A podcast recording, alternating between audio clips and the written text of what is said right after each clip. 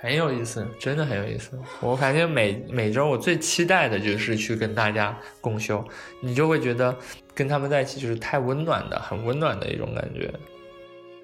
大家好，欢迎收听生活减速带，我是阿诺。在春节之前，我跟一个老朋友联系，然后他告诉我他正在进行佛学的共修，并且表示。他觉得非常的快乐跟放松，以及有非常多的收获想要分享，所以我就联系到了他。但是中间其实拖了好几次，今天终于能够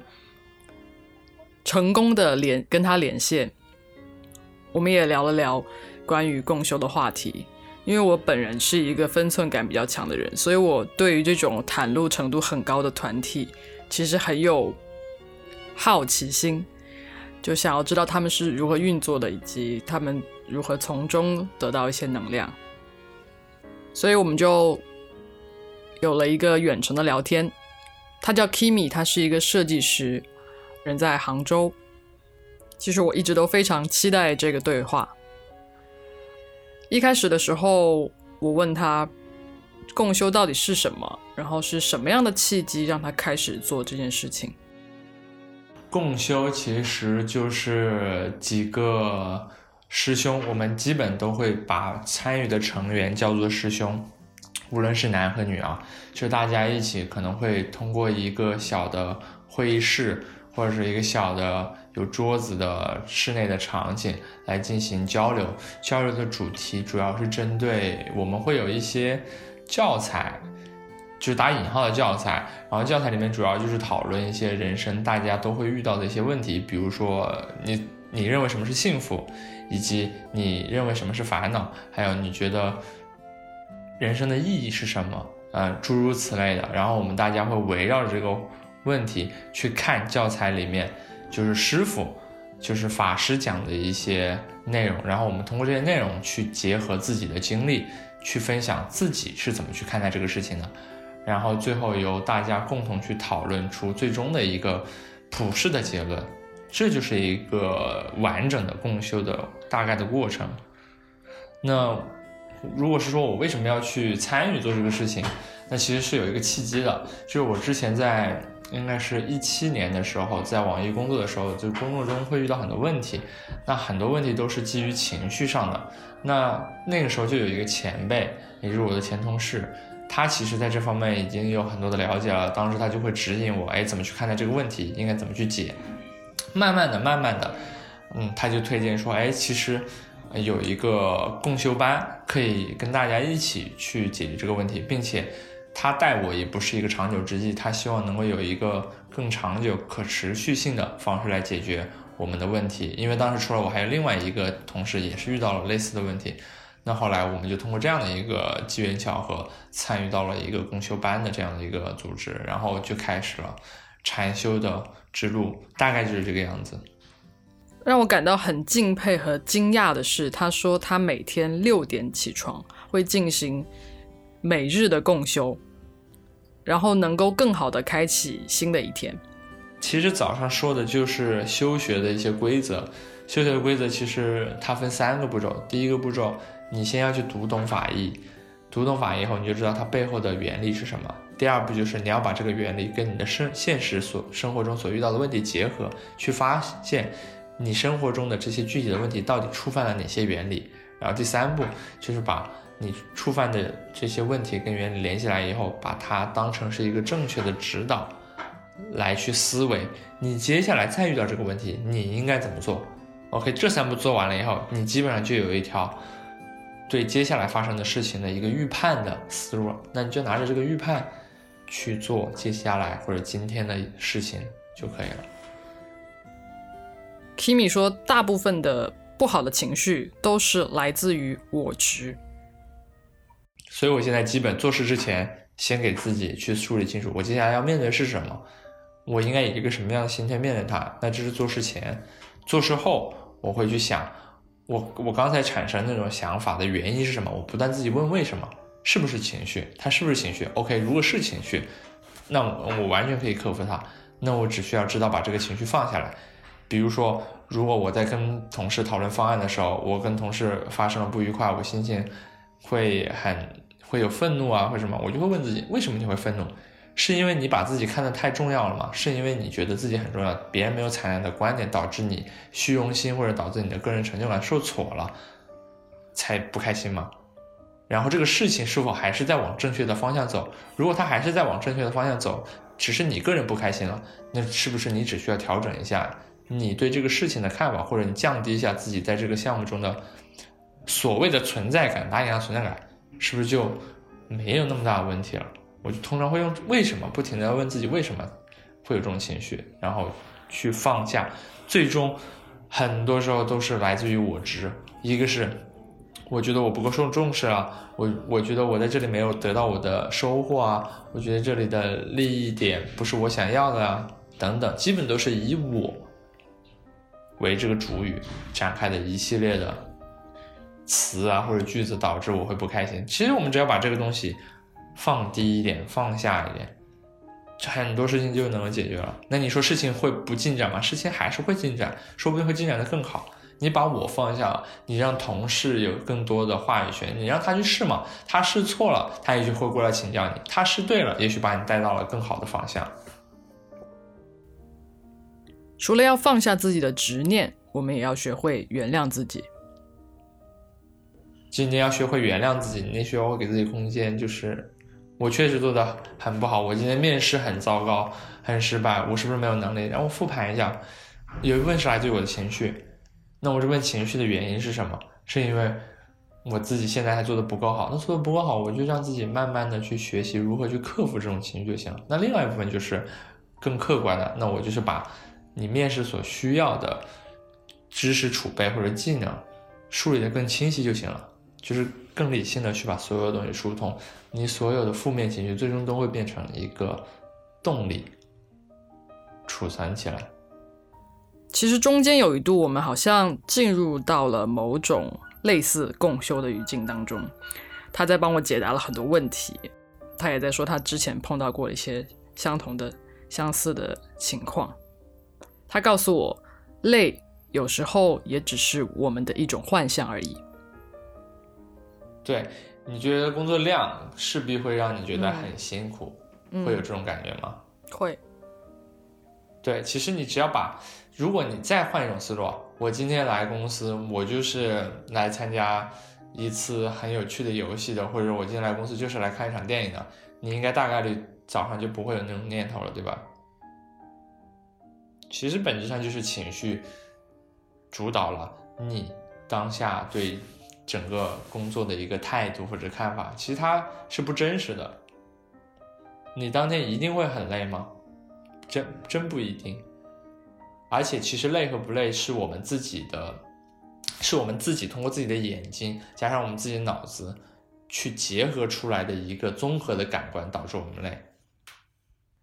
我现在说可能你很难去明白。我我给你举个例子吧，我车坏了。我去年十一月份的时候，其实我的我在开隧道的时候有走神了，我把大梁都撞坏了，呃，导致疫情期间那个大梁又新的大梁运不进来。我一直在坐地铁，我每天单程要坐一个小时三十分钟。我当时车坏的那一刻，就是第一个周我人都要疯了，就是我从来没有觉得这么煎熬过。每天早上起得很早不说，我还要挤一个小时三十分钟的地铁。我人都快崩溃爆了，这个我觉得跟你对当天可能会遇到很累的工作的那个状态啊，应该是类似的。但我后来完全就没有这种感觉了，因为我换了一个视角看这个事情，人还是我。就是当我觉得我以前开车其实很少有机会读书，那我现在有，我现在不用开车了，我现在坐地铁了。我中间虽然时间变长了，但是这部分时间。变得更自由了，因为我不需要盯着路面，不需要盯着方向盘，手手握握着方向盘了。我可以看电视，我可以看电影，我可以读书。我觉得这么一想，我觉得接下来我如果这个车修的时间越长，那就意味着我这段时间成长会越丰富。然后我奔着这个思路、这个视角来去坚持了一个月。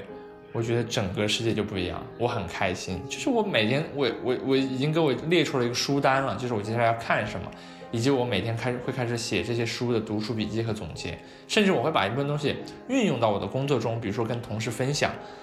比如说去做到我的，因为我有部分会看业务相关的书嘛，我会做到我的业务方案里来去说服我的业务方，并且会获得成成就感。就这个事情一旦跑通了，你会觉得 OK，这是一个新的大门，然后我就不会感觉到这种疲惫感了。所以由此可见，其实我之前那种它只是心里的一种假象，只是我的视觉和我的脑子结合起来制作了一个幻象，让我觉得这个事情是很痛苦的。但其实它，你换一种思路，它就不是痛苦的了，很神奇，真的很神奇。这就是我学佛以后真的改变了我很多事情的观点。其实，在聊天中，我明显的感觉到他比以前要平和了许多。这让我对共修班有了更大的好奇。他很兴奋地告诉我，他每周都期盼着去共修，因为这个团体让他感到很温暖。我觉得这里最巧妙的事情就是，我们能够在众人的面前敢于承认自己的问题。我首先觉得这一步就是非常了不起的。其实，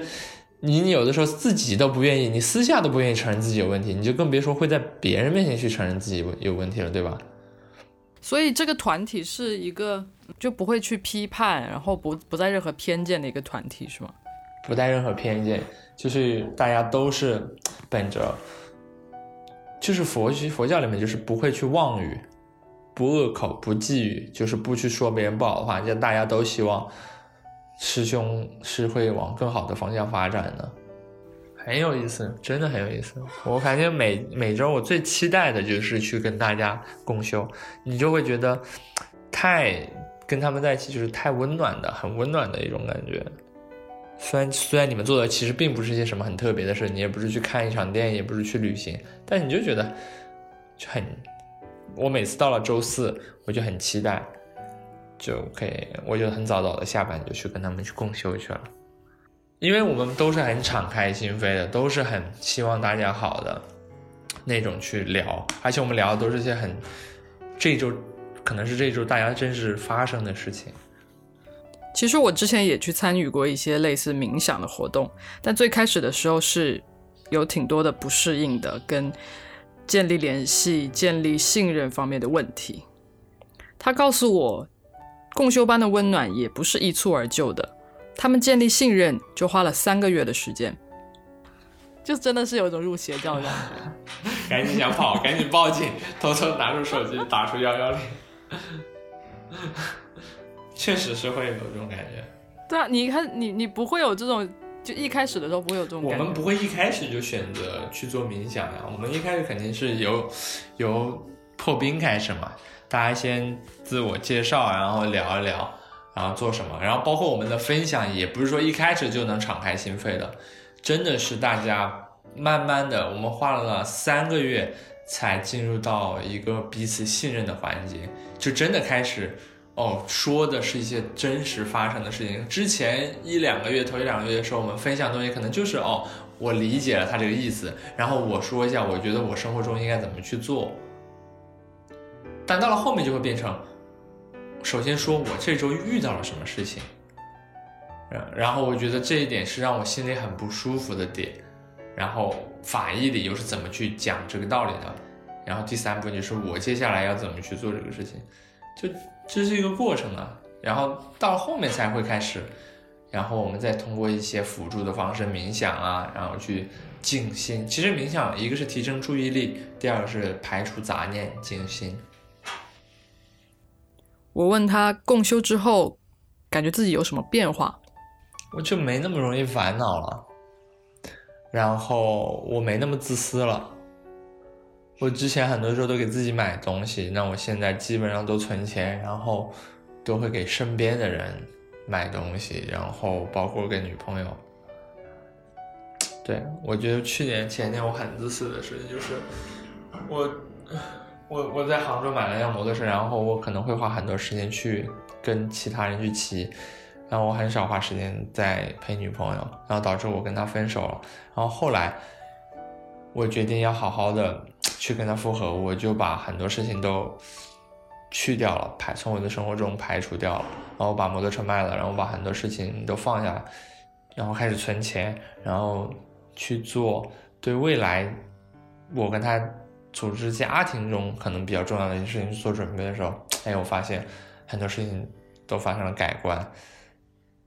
我对事情的接受度也变高了，我人也没有那么容易焦虑了。我觉得这两个对我来说就是这个阶段比较受益的事情。但当然了，还哎，这个过程中还是要不停的对抗的，并不是一个很完美的结局，你一蹴而就了，不是的，其实是一个过程，你还在这个过程中，只是在这个过程中，你已经能够尝到甜头了。最后，他还在强调，我们的对抗是一直存在的，因为我们所处的系统变得越来越复杂，我们必须接受无常，抛弃执念，就是。社会，我们所熟知的社会，其实都在去追逐一种确定性，但世界的本质是不确定的。所以，其实我们其实是用一种比较蒙蔽的方式再去看待我们所谓的社会环境。但其实社会本身就是无常的，就是亲人的生老病死，我们自己的生老病死，社会的各种的因缘和合。因为你有了因缘，因缘促成了事情就能成，因缘消散了。就是事情就会散掉，无论是组织好也好，还是现象也好，所以其实我们要一直常备的一种心态就是无常是常态，就是任何时候有变数来了，你都要能够很安定的去接纳它。这种接受无常就不并不是说你你什么事情都不用管，你接下来去做。去努力去精进，你还是能够找到下一份工作，你还是能找到一份发挥你自己的特长又能够维持生计的事情，这是没有问题的。嗯，前提就是说，